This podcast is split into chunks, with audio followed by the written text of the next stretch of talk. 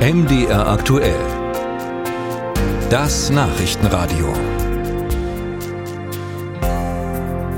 Es ist der schlimmste Schusswaffenangriff in Tschechien seit Jahrzehnten. Gestern, Sie haben es sicher gehört in den Nachrichten, hat ein 24-jähriger Student an der Prager Karls-Universität 14 Menschen getötet, zahlreiche weitere verletzt. Auch der Täter ist tot, er soll sich selbst umgebracht haben. Heute am Tag danach laufen natürlich die Ermittlungen, aber wie gehen die Menschen in der tschechischen Hauptstadt und die zahlreichen Touristen mit den Vorfällen von gestern um? Darüber wollen wir jetzt sprechen mit Daniela Honigmann. Sie arbeitet für Radio Prag. Hallo, Frau Honigmann. Schönen guten Tag. Dankeschön. Ja, Frau Honigmann, die Ermittlungen laufen. Zentrale Frage ist natürlich, wo ist das Motiv des Mannes? Gibt es dazu schon Erkenntnisse? Mhm. Darüber ist jetzt noch sehr wenig bekannt, beziehungsweise die Polizei will da noch nicht äh, viele Informationen geben.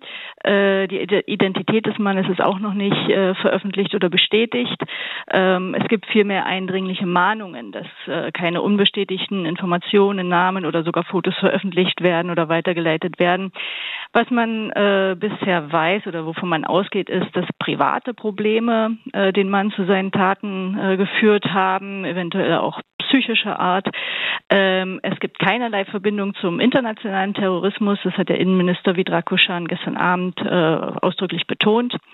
Und was man weiß, äh, die Waffen hat der Täter legal besessen. Er hatte einen Schein für insgesamt acht Waffen und er war zudem gut vorbereitet. Also äh, der Anschlag im, in dem äh, Universitätsgebäude äh, war geplant. Die Polizei hat ja schon vor dem Angriff in Prag nach dem 24-Jährigen gesucht, weil sein Vater tot aufgefunden wurde. Gibt es zwischen beiden Taten einen Zusammenhang? Weiß man da vielleicht mehr? Mhm. Tatsächlich hat der Fall des getöteten Mannes in Hostone, das ist ein kleiner Ort äh, westlich von Prag, zum schnellen Einsatz an der Karls-Universität in Prag geführt. Eine Zeugin hatte gestern Mittag äh, gemeldet, äh, dass es da einen Vorfall gab und dass äh, ein Freund von ihr mit Selbstmordabsichten auf dem Weg nach Prag sei. Ähm, die Rede ist auch schon von einem Abschiedsbrief, aber da auch äh, gibt es noch keine endgültig bestätigten Informationen von der Polizei. Äh, was die Polizei heute heute bei der Pressekonferenz gesagt hat, ist aber, dass sie sehr starke Indizien hat, dass diese beiden Taten zusammenhängen. Die abschließende Bestätigung kommt aber erst noch nach Abschluss äh, der ballistischen Untersuchungen. Und es gibt tatsächlich auch noch eine dritte Tat, mit der der Täter in Zusammenhang gebracht wird. Die ist letzte Woche am Freitag verübt worden in einem großen Waldstück östlich von Prag. Dort wurde ein Mann und ein zwei Monate altes Kind getötet. Ähm, bis gestern war nicht klar, äh, wer da der Täter ist ist. Man hat da keinerlei Spuren gefunden, aber mittlerweile geht die Polizei stark davon aus, dass auch das äh, der Täter von gestern war.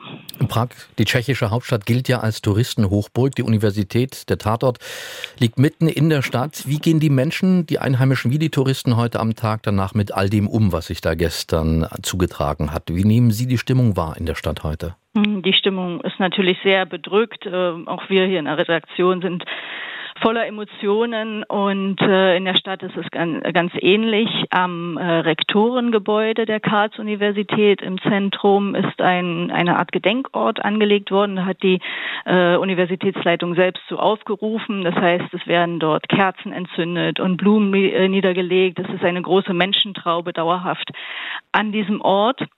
Außerdem hat die Regierung gestern abends äh, noch getagt und beschlossen, dass morgen äh, Staatstrauer herrscht oder ist. Das heißt, um 12 Uhr mittags werden äh, überall im Land die äh, Glocken äh, läuten und es soll eine Schweigeminute eingehalten werden und es wird einen Gottesdienst geben auf dem Prager, äh, auf dem im, im Veitsdom, auf äh, dem Prager Burggelände, wo auch der Staatspräsident selbst dran äh, teilnimmt.